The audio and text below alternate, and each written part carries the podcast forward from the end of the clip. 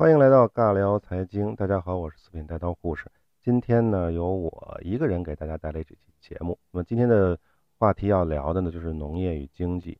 呃，农业这个词呢，很多人，尤其是现在的很多的城里人，对它其实已经比较疏远了。呃，甚至很多人都没有见过真正的庄稼什么样。我们今天讲的这些农作物呢，就指的是人类自己驯养种植这些农作物，不包括天然的，比如说。呃，野枣，你在树上能看见野桃，这些我们就不算，都是指人类自己种植的啊。这些那野生的作物都不算。说到农作物，第一个我们想到的，或者说我们最常用到的，那肯定就是粮食嘛。而且我们今天这个内容的主题也是会跟粮食密切相关的。那么粮食跟经济有什么关系呢？那首先，如果听过货币那期的朋友，肯定就知道，呃，粮食在中国古代。一般的来说，很长时间是替代货币的，甚至是说官员得到的官俸，很长时间来以来以粮食来配发的，差不多是到明末到清朝才完全改成银子或者是粮食加银子。我们就以明朝为例吧，明太祖朱元璋的规定的工工资水平，官员的工资水平就是以粮食来定的。我随便查了一下，比如说像正一品一品大员啊。月俸是多少呢？米八十七担，从一品七十四担，一直到最后从九品最小的官儿，正九品是五担五斗，从九品就差不多就是五担。那么一担呢？现在差不多，我大概算了一下，大概一百不到一百公斤，七八十八九十公斤。这个根据不同的朝代、不同的时期的这个算法不太一样，看上去其实挺多的。正一品算上去有六千多公斤。从九品大概是四百多公斤，但是这个是没有去骨壳的重量，去掉骨壳重量要打一定的折扣。再有一个呢，朝廷发粮食的时候，其实不全发的是粮食，尤其是明朝会发一定的纸币，这个贬值会很厉害。各地方政府还会以火耗为由克扣一部分。此外呢，官员的部署是没有官俸的，他们请的师爷呀、打手啊什么之类的，这些其实都需要这部分粮食。所以你看上去粮食挺多的，这儿扣一部分，那儿刮一部分，其实到手里其实也没有那么多，因为明朝、清朝都是，呃，官俸比较少的。啊，这个扯远了。那么我们大概到了明末清初的时候，的粮食才逐渐的退出了这个官俸的这个。呃，我查到了明朝万历的大明会典当中，官员所得的这个俸禄的话，基本上就是以银子啊，比如说正一品是十二担米，加上两百多两银子，再加上。呃，一些铜钱这种方式来发俸禄，那么粮食本身就是货币，这是跟经济直接挂钩的，对吧？这个我们讲货币的时候讲过，这个就不多扯了。那么我们就来追根溯源，说一下农业与经济最早的关系。我们知道，人类的最早的第一个所谓的革命就是农业革命，这个起源于大概是新石器时代，约在一万年前吧，这个样子，就是大概有人类文明。比如说克里克岛这样的文明的时候，就发现了野生小麦为有意识种植这样的这种行为，逐渐的话就从半定这种采集啊、捕猎啊这种方式，慢慢的转变为完全靠农耕这种定居生活，从而发明了所谓的农业和畜牧业。因为我们种了粮食，除了自己吃之外，很重要一点，比如说养养狗啊、养养猪啊、养养鸡啊、养养养牛啊。这些也是要吃粮食的，他们大部分呢实际上是要靠种的这些粮食来喂养，因为要进行大面积的饲养这种牲畜的话，是需要足够的粮食的。那这就实际上就是我们人类所说的农业革命，这是人类历史上第一个巨大的革命，也叫做新石器革命。那么我们就来说一下大概的发源地吧。我们目前最早就在中东啊、西亚大概这个位置，主要的就是大麦和小麦。东亚和南亚最早种植的呢，叫粟和水稻，这个后面会仔细讲。那么中南美洲的话，呃，最早发现呢是种植的是玉米和马铃薯，就是我们说的土豆。农业革命最关键是给人类带来了什么？这个是我们最重要的要关心的。首先，我们刚才讲到了，从采集者变成了生产者，食物的方式就变了。说智人也好，人类也好，最早的时候，那早上起来第一件事就看看外面的果子熟没熟啊。熟了能不能摘下来啊？有没有什么蓝莓啊，或者有什么东西啊可以摘来吃？那么再嘛就是拿着弓箭，拿着东西去看着这个外面有什么猎物，野猪、野兔，弄死它，然后拿回来烤。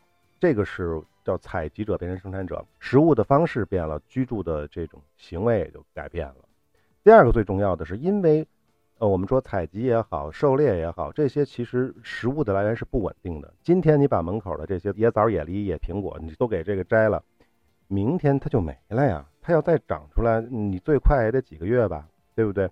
那也就是说，食物来源是不稳定的。那更别说动物了。今天您得你能逮着，明天没准被其他的这个动物被把你弄死的。那小小猫、小兔、小猫、小兔子、野狗啊，这些东西你要找不到的话，也是很正常。所以就说。如果有了农耕文明，大家开始种植粮食的时候，那么实际上就给你提供了稳定的食物来源。有了更多的粮食，有了稳定的食物来源，接下来看到的就是能够养活更多的人口了。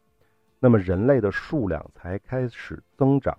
这是人类与其他动物的重要区分。呃，有的这个科学家或者学者是认为，所谓的对工具的使用，并不是人类区别于动物的最重要的标志，而是有了农耕文明。等于说，工具的使用，其实我们看到大猩猩也、黑猩猩也好，还有什么乌鸦也好，很多其实啊，包括水獭这些动物，它们都可以利用工具，或拿这个石头砸东西啊，或者拿什么棍子撬东西啊，这它们其实是有这样的行为的。那么人类。这个跟他们是类似的，但是到了农耕文明之后，种了田之后，跟他们才有真正不一样的地方。人类的人口开始大规模的增长，人类开始占用更多的土地。当然了，为了对抗自然，比如说旱灾、涝灾啊，人类在最早的时期呢，也就出现了一些崇拜，因为你开始种田了，就要考虑是不是会下雨啊，会不会闹虫灾啊，等等等等的，出现了祭祀、崇拜。这种崇拜跟早期的崇拜不太一样。早期的，比如说我们知道满族人啊、蒙古人啊这些崇拜萨满教的，最开始崇拜的是什么呢？崇拜的是动物。呃，我认为狼很牛逼，那我就崇拜狼；我认为熊很牛逼，我崇拜熊。这个是最早的所谓萨满教。那么农耕文明开始的话，更多的人是崇拜什么？崇拜太阳，因为太阳决定了所有。能看见太阳就知道不会下雨，太阳要是大的话，就知道庄稼长得好。所以太阳代表了一切和风调雨顺的关系。那么除了呃像中国啊、印度啊、古埃及啊，包括像希腊呀，还有南美的玛雅文化，这些早期的这些人类文化都发现了有不同程度的这种对太阳的崇拜。那么好，正是因为有了食物的剩余，同时就有了什么呀？有了分配的问题。因为你你以前是自己吃都吃不饱，现在可不是了。现在不只是说吃得饱吃不饱的问题了。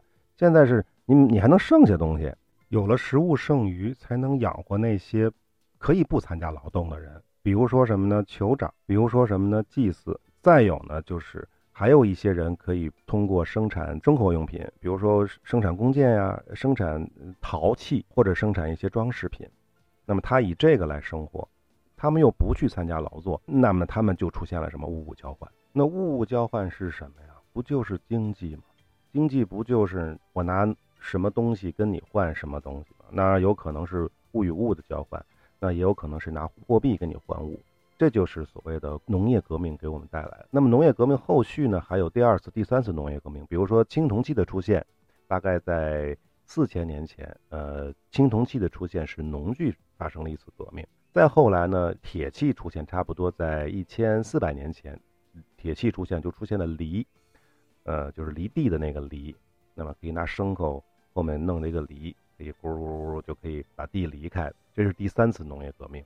再往后就是英国的工业革命。英国的工业革命给农业的生产力带来了发展。它后续的伴随的有什么机械化、播种啊、收割呀，甚至到后来由于石油的副产品出现的化肥、农药、杀虫剂、除草剂等等等等，这些为农业的产量的进一步的扩大。做出了非常大的贡献。发展到当代的话呢，就到了什么杂交育种啊、太空育种啊，已经不限于说在耕地上这些上面做文章了，而是在种子啊这些方面提高产量啊、抗病啊。那我们都知道袁隆平杂交水稻最著名的专家，有这么一说，是袁隆平养活了我们这一代人。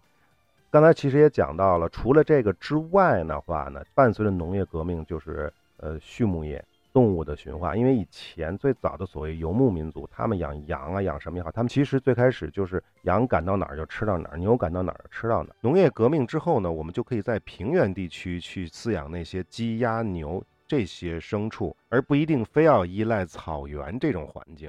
那么羊好像是没法圈养的，我印象中啊，羊好像没有听说过羊饲料，都是猪饲料、牛饲料，因为羊好像只能在外头吃，而且羊什么都吃。这个具体不是懂，我瞎说的。除此之外呢，畜牧业的革命，那么肯定这些猪、牛、羊什么这些鸡鸭这些养的会越来越多。那么人类的饮食结构呢，除了稳定的可以获得碳水化合物这些之外，蛋白质也可以通过它们来补充。还有呢，就是猫和狗。啊，我们都知道猫是宠物了嘛，当然也不可以帮我们抓耗子。那现当当代猫是不抓耗子了。那么还有狗狗是我们忠实的伴侣，我们在打猎啊、看家护院啊里面都是能用得到的。这些都是在人类通过农业革命可以更多的生产粮食的情况下，不去挨饿的情况下，才能大规模的去呃饲养和繁殖，甚至是育种。总之呢，就是呃人类必须要吃饱饭才有经济。如果人类连饭都吃不饱，每天早上起来想到我下一顿在哪儿，这个就不会有经济，就跟动物是没有区别的。人类的状态不会比现在的黑猩猩好多少。所以，农业革命是人类革命或者人类进化的第一前提。那么，我们都知道一本著名的书啊，《人类简史》，我们知道这是尤尔·赫拉利写的一本书。这本书曾经很多人在传，呃，有些人写读书笔记，我在网上也查了很多，包括某些。著名的大 V 们也在经常在说，通过不同的课在说，就在鼓吹他这个人人类简史。其中人类简史说过一个东西，就所谓农业革命是个大骗局啊。呃，很多人拿这个事儿当心灵鸡汤来来看，什么意思呢？就是说农业革命，它的意思原文的意思就是农业革命所带来的，非但不是轻松的新时代，反而让人类过着比采集者更辛苦、更不满足的生活。那么我们知道，狩猎采集的生活其实是丰富多彩的，也比较少会遇到饥饿，这个是他的一个说法。那么，因为农业的革命让人类的食物的增加，他的意思是说，这个量的增加并不代表吃得更好，过得更悠闲，是造成了人类的人口的爆炸，所以产生了一堆什么养尊处优啊、娇生惯养的精英分子。这就是实际上我是刚才说的那些祭司啊、酋长啊。呃，甚至他们还会指一些手工业者，我我理解是这意思。那么，从他这个角度来说，农民的工作是要比采集者更辛苦的，而且饮食会比原来更糟。所以，他基于刚才这些说法，就是说农业革命是史上最大的一桩骗局，或者说是一个呃对人类来说是一个陷阱，甚至是说不是人类控制了小麦，而是小麦控制了人类。这些话呢，听上去确实是是那么回事儿，好像挺有道理的。但是这事儿呢，你不能仔细想，你仔细一想就会发现，它纯粹是在 胡说八道。那么在驳斥他之前呢，我们先说这个小故事，或者说一个小笑话。这个笑话就是什么呢？说这个，呃，有一个富翁在海边度假，他看到一个衣衫朴素、晒着太阳钓鱼的渔夫。富翁看到他这么懒散，就特别生气，然后他就说。哎我来告诉你怎么成为富翁。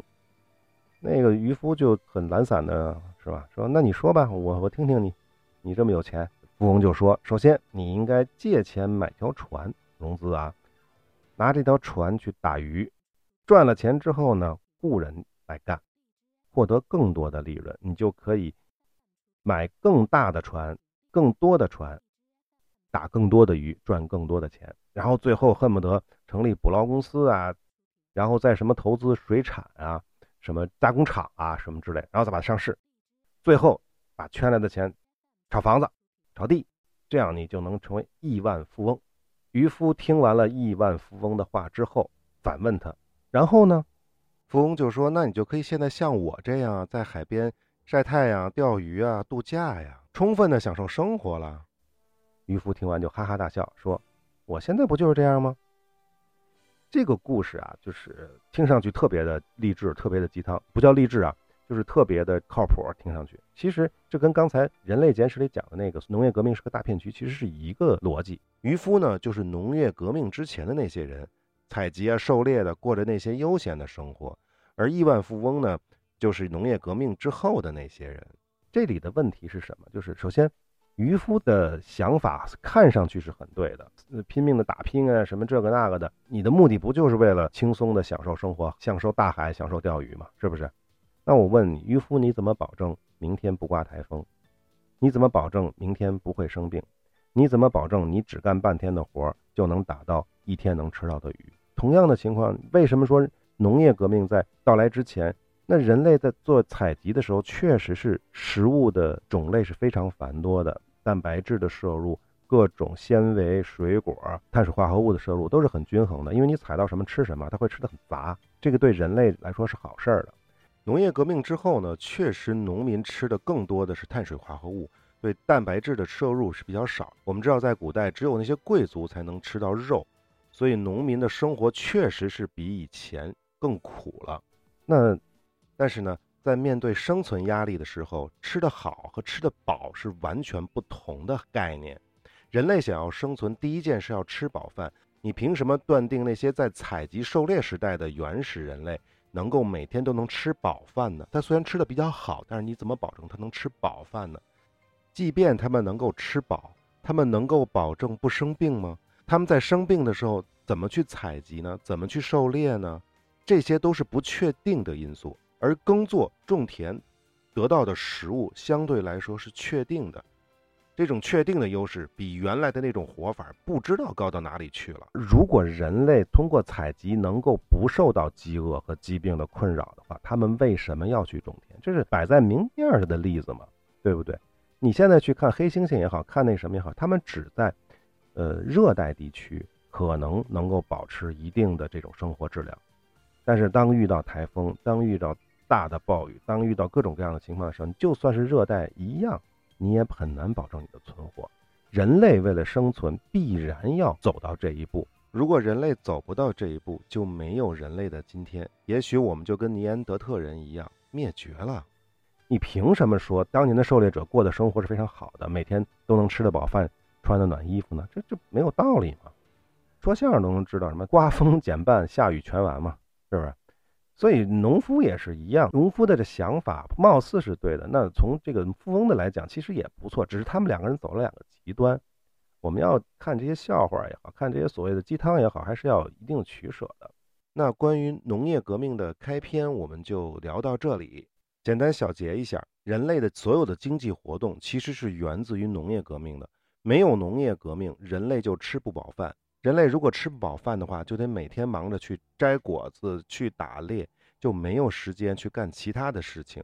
正是因为有了农业革命，有了耕作，有了粮食的固定的产出，使我们能够腾出更多的时间来干其他的事情，并且能养活更多的人，有更多的需求。通过物物交换的形式。才产生了商业的雏形，才有了真正的经济，这就是农业与经济的第一个重要的关系。下面呢，我们还有点时间，再可以说一说物种交换，开个头吧。我们知道有个小笑话，好多人都听过，就是某一个人穿越到了先秦，也就是周朝嘛，呃，或者是秦朝这种时代的时候，饭馆里面，然后就问，说我要吃面，店小二就说说对不起，这面条啊，宋朝才有呢，现在没有。那就说，那你来馒头包子呗。那哥们说说这个蜀汉丞相诸葛亮发明的，在秦孟获的时候发明的也没有。那那你给我来碗白米饭呗。他说不好意思，这水稻啊，在过了长江才有种的，北方没有。哎，这一听那不行，那你就给我来一个什么，喝点女儿红啊，来点呃牛肉啊什么的。他说对对不起对不起，您可千万别说牛肉这事儿，私自宰牛那是大罪，如果被告了就要充军的，恨不得还杀头呢。他说：“那你就给我来点茶吧。”他说：“不好意思，茶也没有，茶在汉朝才有。到唐朝的时候，只有士大夫那个档次的才能喝到茶，所以这边也没有。”然后这个人就特生气嘛，他说：“那你有什么吃的呀？”他说：“不好意思，我们这儿只有粟米的窝窝头，还有这个肉酱和烫白菜。”然后说：“您这好，您这是麻辣烫是吧？”人说：“不好意思，辣椒明朝才有，我们这儿只有花椒，所以这个呢，不是这个麻辣烫，只麻不辣。”那他说：“那你你你为什么只能拿开水烫，不能炒个青菜呢？”他说：“不好意思，这铁锅宋朝才有，我们现在没法炒菜。油菜呢是到了这个明后期才有。”这个故事呢告诉我们，在中国的古代，尤其是在秦朝那会儿，我们真的没什么可吃的，只能吃什么窝窝头啊。这个窝窝头还不是 玉米面的窝窝头，是粟米面的窝窝头，就是小米的或者是黄米的窝窝头，只能吃白菜啊，吃点肉酱啊，吃点豆啊。吃点这些东西，那么为什么是这个样子呢？就是这个样子，因为那个时候的物种交换还不充分，中国这片大地上能吃的就是这些玩意儿。而实际上西方呢，其实也好不到哪儿去，吃的也差不太多，只是他们的物种呢跟我们不太一样，都是非常单调的。直到什么时候呢，中国才能有好吃的东西呢？这就取决于物种交换。那么物种交换呢，最开始就是亚洲、非洲和欧洲这个区域的交换，再后来呢，就是大航海时代，哥伦布发现了新大陆，新大陆的物种再传播到全世界，那个时候我们吃的东西才跟现在差不多。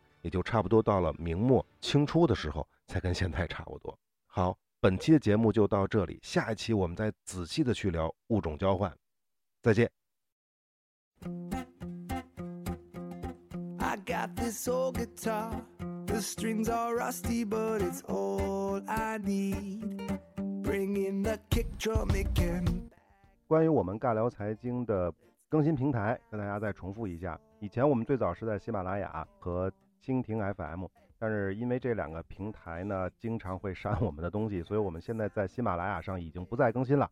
喜马拉雅上已经不再更新了，蜻蜓还会再更新，但是蜻蜓上的内容是不全的。我们现在呢，新开的是在荔枝，荔枝上可以搜“尬聊财经”，尬聊财经，尬聊财经。荔枝上搜这个播单，或者搜我的主播的名字，叫四品带刀护士，带是带来带去带走带什么 的带。除此之外呢，还有三个微信公众号，请大家关注一下。第一个是个人的公众号，就是四品带刀护士，嗯，这里面什么内容都没有，只是一个防丢用的这么一个号，大家找不到这个我们的节目了，或者有下架了，或者怎么样子的，从这个上面我们我都会发一些。呃，相关的通知啊，什么之类的。平时不更新内容的，因为时间确实有限。此外的话，就是小钱在运营的这个公众号叫做“钱蹦儿”，钱是金钱的钱，蹦是蹦蹦跳跳的蹦，再加个儿化音儿，钱蹦儿啊。再有就是小金，小金的微信公众号叫“疯狂奖学金”，疯狂奖学金。啊，好，再重复一遍，三个微信公众号，一个是四品带刀护士，一个是钱蹦儿，第三个是疯狂奖学金。好，谢谢大家，欢迎关注，再见。